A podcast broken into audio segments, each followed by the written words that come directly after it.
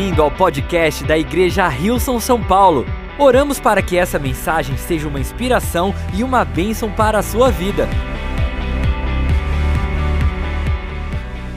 E eu queria te convidar a abrir a sua Bíblia hoje no livro de João, no capítulo 21. Nós vamos ler uma passagem ah, das Escrituras Sagradas, é uma passagem muito conhecida, que é a pesca maravilhosa. A gente já vai entrar em alguns, alguns instantes nessa passagem, mas eu queria te fazer uma pergunta sobre a sua experiência de vida, sobre a sua caminhada. Eu não sei se nessa, eu não sei se você lembra dos, lembra dos tempos de escola, quando na aula de matemática, cadê o pessoal que gosta de matemática? O pessoal que amava os números. E aí eles ensinavam para a gente a medida do dobro do cateto da hipotenusa. Quem lembra do cateto da hipotenusa? Não é um palavrão que eu estou falando, gente. É aqui uma coisa matemática. E o que é mais interessante sobre o cateto da hipotenusa é que eles tentavam convencer a gente de que a gente ia precisar daquilo um dia na nossa vida. Quem sabe do que eu estou falando? E aí você fica pensando assim, gente, para que, que um dia eu vou. Aí você acredita naquele lado da história. Não, o professor falou que um dia eu vou precisar, que isso é bom para o meu futuro. E aí você, né? O tempo passa, você envelhece, você entra na faculdade, você sai da faculdade, você começa a trabalhar, você vai para as reuniões do trabalho, aí você discute os projetos, você está lidando com situações super complexas, e aí você descobre que você nunca vai usar usar o cateto da hipotenusa para nada na sua vida, a não ser que você trabalha, sei lá, fazendo triângulo, né? Mas a verdade é que é muito interessante quando, eu não sei se você já teve essa experiência, de que você vive e você acredita em algo, a coisa, o tempo passa, as coisas acontecem, você vê um outro lado da história. É como se a gente vivesse e aí alguém convence, não, é porque é bom, aí você acredita naquilo, aí depois chega no seu futuro e você vê que era diferente daquilo. Eu, eu, eu costumo dizer que isso é o outro lado do outro lado da história. E o título dessa mensagem é O Outro Lado. Eu queria te convidar comigo aí até João no capítulo 21. A gente vai ver um pouco da experiência de Pedro Pedro com o outro lado do outro lado. Pedro, a gente, esse é o momento, Jesus já tinha é, morrido na cruz, Jesus já tinha ressuscitado. A gente conhece um pouco da história de Pedro, que Pedro nega a Jesus. E o que acontece aqui é uma experiência que Pedro tem, é a primeira experiência que Pedro tem ao ver Jesus depois que Jesus ressuscita. E essa é uma pesca maravilhosa, a gente vai ler lá, João no capítulo 21, diz assim a partir do versículo 1. Depois disso, Jesus apareceu outra vez aos seus discípulos no, na beira do lago da Galileia. E foi assim que aconteceu. Estavam juntos Simão, Pedro e Tomé chamado o gêmeo, Natanael, que era de Caná da Galiléia, os filhos de Zebedeu e mais dois discípulos. Simão Pedro disse aos outros: Eu vou pescar. Nós também vamos pescar com você, disseram eles. Então foram todos e subiram no barco, mas naquela noite não pescaram nada. De manhã, quando começava a clarear, Jesus estava na praia, porém eles não sabiam que era ele. Então Jesus perguntou: Moços, né, ou numa versão mais nova, moderna, jovens, jovens, né, que eles dizem, jovens, vocês pescaram alguma coisa? Nada, responderam eles. Joguem a rede do lado direito do barco, que vocês acharão peixe, disse Jesus. Eles jogaram a rede, logo depois já não conseguiam puxá-la para dentro do barco, por causa da grande quantidade de peixes que havia nela. Aí o discípulo que Jesus amava disse a Pedro: É o Senhor Jesus. Quando Simão Pedro ouviu dizer que era o Senhor, ele vestiu a capa, pois havia tirado a roupa e se jogou na água. Os outros discípulos foram no barco puxando a rede com os peixes, pois estavam somente a uns 100 metros da praia. Quando saíram do barco, viram ali uma pequena fogueira com alguns peixes em cima das brasas e também havia pão. Tá vendo? Jesus sabia acender aqui o churrasco. Então Jesus disse: Tragam alguns desses peixes que vocês acabaram de pescar.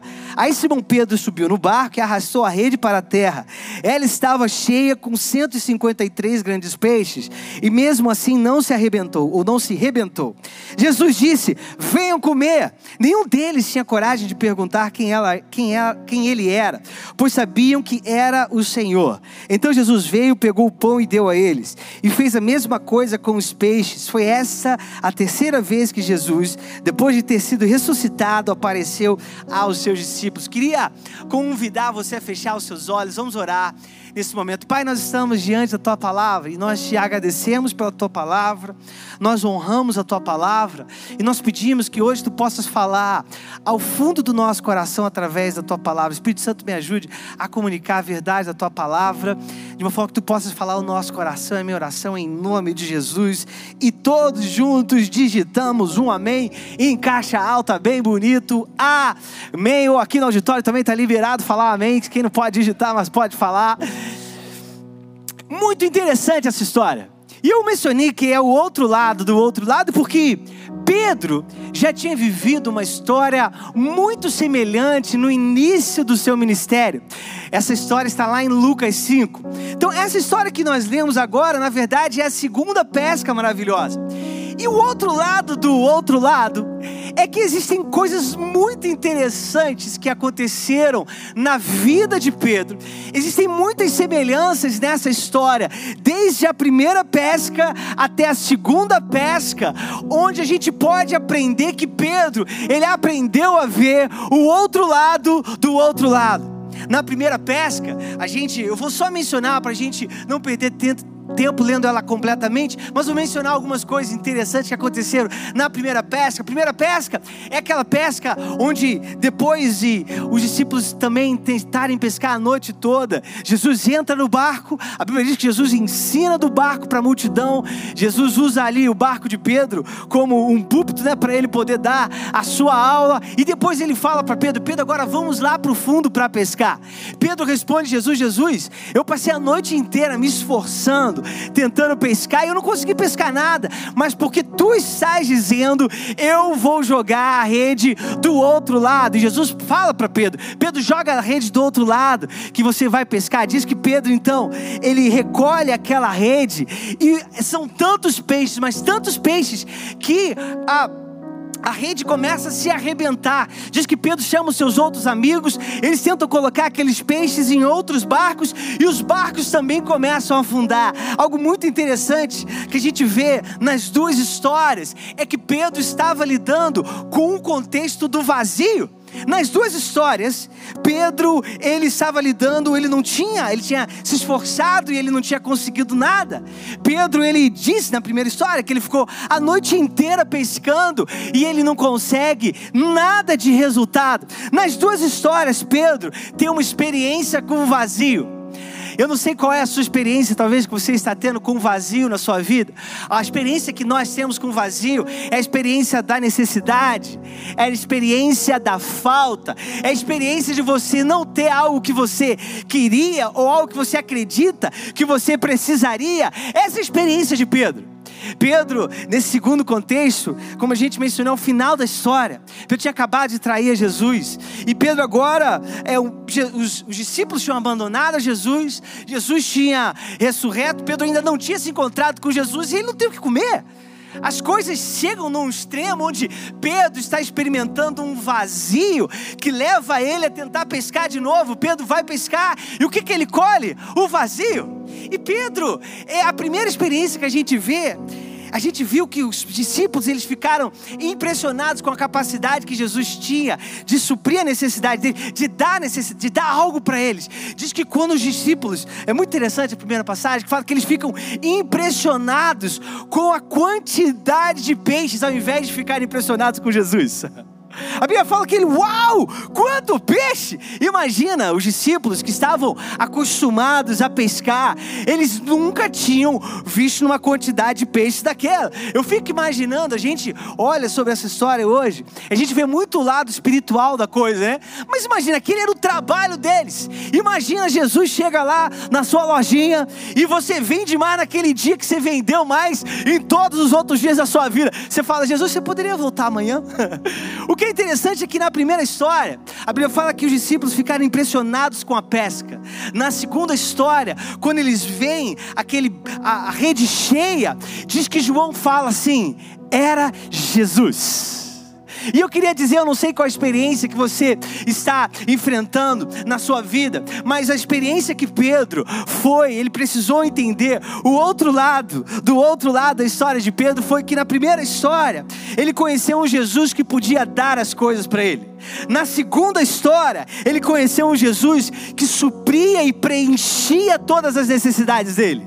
Esse é o outro lado do outro lado. Eu não sei qual é a sua experiência com Jesus. Talvez a sua experiência com Jesus é alguém que, que vai para você ter as coisas. Ele é alguém que você vai para você pedir as coisas. É alguém que você quer receber algo dele. E talvez você ainda está vivendo aquele lado da história onde você fica impressionado com o que Jesus pode fazer por você. Eu queria te dizer que Deus vai te levar numa jornada, como Ele levou a Pedro, a você ficar impressionado com aquilo que Jesus é, e Ele é aquele que preenche todas as coisas. Esse é o primeiro ponto. Jesus é o que preenche todas as coisas. Agora a gente precisa entender o que é isso. Isso é profundo. Eu vou, eu vou passar um pouquinho mais de tempo nesse ponto aqui do que os outros. Olha só o que diz em Filipenses, no capítulo 4, 19 e 20. O meu Deus suprirá todas as necessidades de vocês, de acordo com as suas gloriosas riquezas em Cristo Jesus. A nosso Deus e Pai seja a glória para todos sempre. Amém. A palavra que Paulo usou quando ele diz suprirá é a palavra que significa, sabe o que significa suprirá?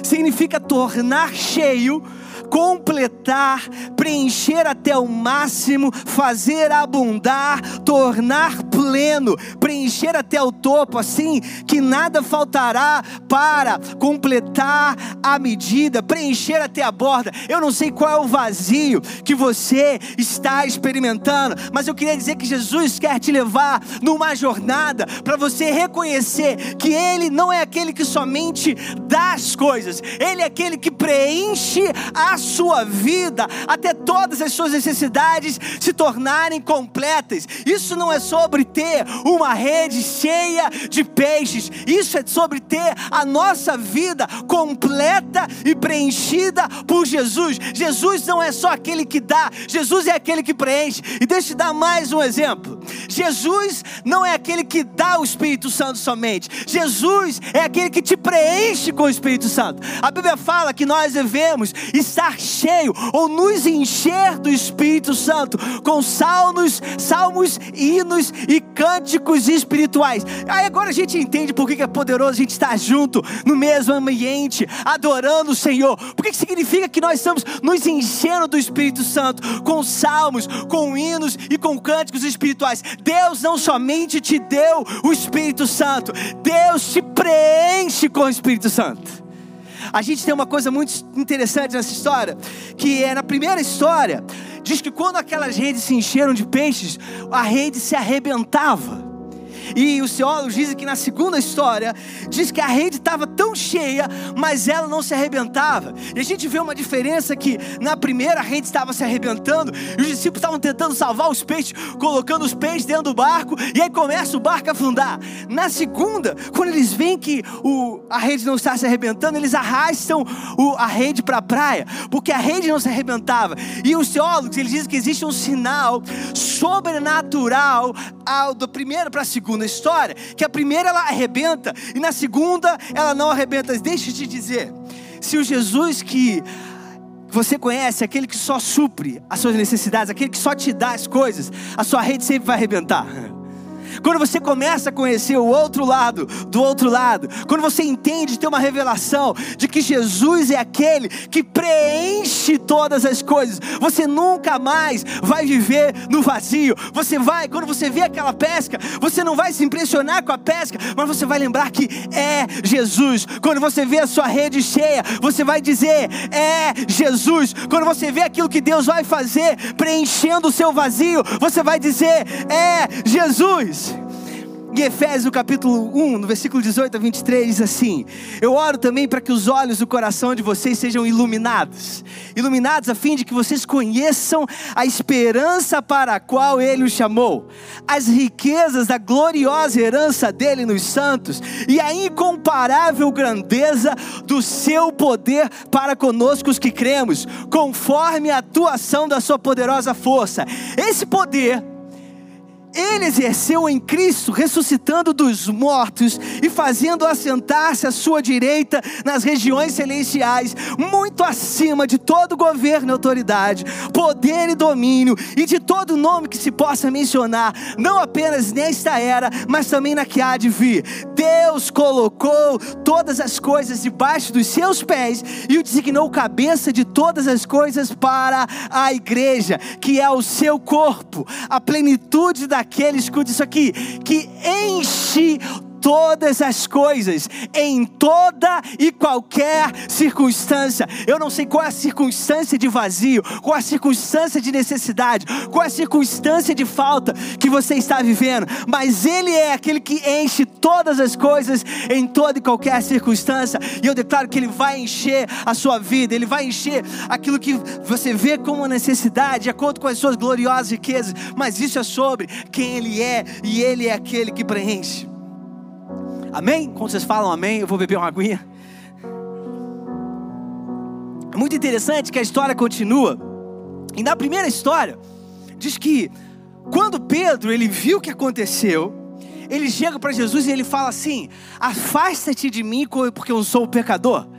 Na segunda história, no outro lado do outro lado, Pedro, quando João fala que era Jesus, o que, que ele faz? ele pega, diz que ele estava nu. Ah, os teólogos falam que nu não necessariamente ele estava pelado, mas ele provavelmente estava com uma roupa é, muito fina que eles usavam para pular e colocar, organizar as redes no mar.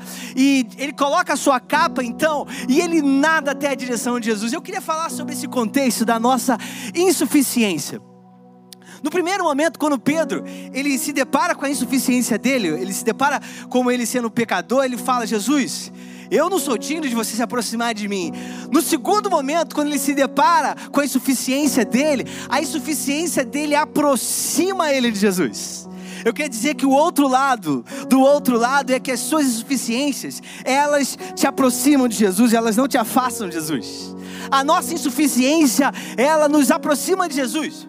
Eu não sei qual insuficiência você está experimentando na sua vida, talvez você olha para a sua vida e talvez no momento que nós estamos vivendo, você vê limitações na sua capacidade, talvez você vê limitações, talvez você não se sente um bom pai, talvez você não se sente uma boa mãe, talvez você está se encontrando com a sua incapacidade, se encontrando com a sua insuficiência. E eu queria dizer que a sua insuficiência ela só te aproxima de Jesus. Olha a situação de Pedro, Pedro tinha acabado de negar Jesus. Pedro tinha acabado de negar Jesus ele talvez não estava sentindo a pessoa mais digna de estar com Jesus. Só que quando ele ouve que era Jesus que estava na praia, ele larga aquilo que Jesus tinha dado e ele vai até a presença de Jesus. As nossas insuficiências, elas deveriam nos aproximar de Jesus. Eu não sei, talvez você olha para sua vida, você olha para sua família, você se acha, você acha que tem uma família disfuncional. Deixa eu te falar uma coisa, a família de Jesus era disfuncional também. Sabe que um dia os discípulos chegaram para Jesus e falou: "Jesus, ó, a tua mãe e os teus irmãos estão aí tentando te levar porque elas estão dizendo que você está fora de si. Agora imagina Jesus tentando lidar com seus discípulos agora, tentando lidar com a mãe, e estava lá a multidão. Aí Jesus vem e fala: Olha, mas a minha família são aqueles que me ouvem e fazem a vontade do meu Pai. Eu não sei em que nível de disfuncionalidade você olha para a sua vida e você vê essa insuficiência, talvez como algo que não possa te deixar próximo de Deus, talvez como algo que impede Deus de realizar aquilo que Ele quer realizar realizar na sua vida. Eu queria te dizer que a sua insuficiência, a sua incapacidade, ela te aproxima de Deus, ela não te afasta de Deus.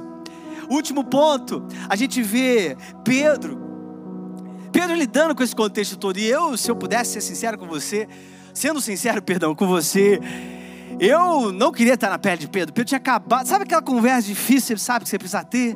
Pedro tinha acabado de negar Jesus. E Pedro vai na direção de Jesus. É muito interessante essa história, porque lá na primeira história, Jesus fala aquela frase que a gente já está acostumado a ouvir: Pedro, eu vou te tornar um pescador de homens. Aqui é o momento que Pedro tinha deixado de ser um pescador de homens e tinha se tornado um pescador de peixes de novo. Que fala que depois de trair Jesus, depois de Jesus ser preso, ser crucificado e ressurgir, Pedro volta a pescar peixes. E é interessante que quando Pedro ele nada até Jesus e ele tá lá diante de Jesus, o que que tá lá pronto para ele? Então a mesa, eu falei, Jesus acendeu o fogo. Ele se tivesse, né, que a carne que eles comiam era carne de peixe, tenho certeza se Jesus estivesse na América Latina, ia ter um churrasquinho, né? Um, cadê o pessoal do espetinho que gosta do espetinho?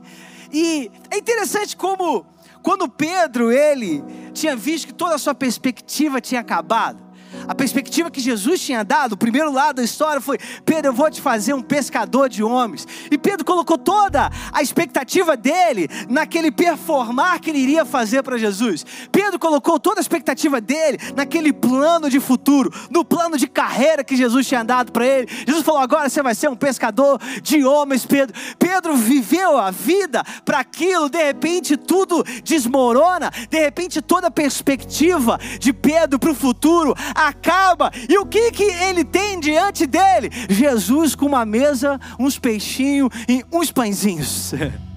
Sabe qual é o ponto que Jesus está tentando mostrar para Pedro? Sabe qual é o outro lado do outro lado? O outro lado é que Pedro pensou, o primeiro lado é que Pedro pensou que a vida dele seria baseada naquilo que ele poderia fazer para Jesus. Ele vai se tornar um pescador de homens.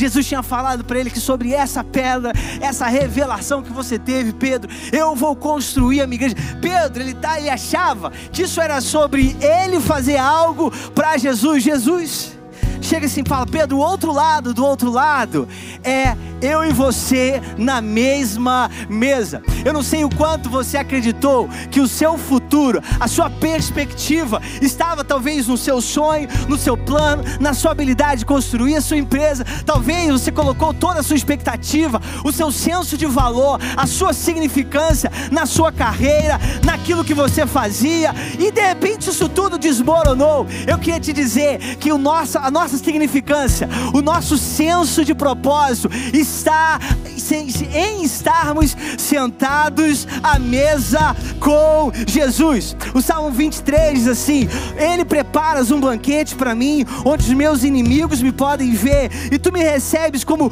convidado de honra e enches o meu copo até derramar. Certamente a tua bondade e o teu amor ficarão comigo enquanto eu viver, e na tua casa, ó Senhor, eu morarei todos os dias da minha vida. Eu queria dizer, talvez você que está experimentando uma falta de perspectiva na sua vida, deixe de dizer: Jesus sempre deixa a mesa pronta para você. Jesus não tem um problema em reconstruir o seu futuro. Nós sabemos como a história de Pedro terminou. A história de Pedro terminou como um dos maiores líderes que essa atualidade, que a humanidade pôde conhecer. Mas Jesus falou: Pedro, a mesa sempre vai estar posta para você. Isso não é sobre a sua perspectiva, o seu senso de carreira, isso é sobre a sua dependência, é sobre você sempre vir e voltar e sentar à mesa, porque a mesa sempre vai estar posta para você. E eu queria declarar sobre a sua vida. Eu não sei qual é o vazio que você tem experimentado. Eu quero dizer que Ele é suficiente, que Jesus Ele pode preencher todo e qualquer vazio que você se sente, que você está sentindo. Eu queria dizer que Jesus, as nossas insuficiências, elas nos aproximam de Jesus, elas não nos afastam para de Jesus. E eu queria dizer que a mesa sempre vai estar posta para você. Vamos adorar o Senhor, vamos declarar a grandeza do nosso Deus. Obrigado por ouvir o podcast da Igreja Rilson São Paulo. Esperamos que você tenha sido desafiado e inspirado. Se gostaria de visitar nossas reuniões aos domingos, você pode encontrar mais informações no site rilson.com/são paulo.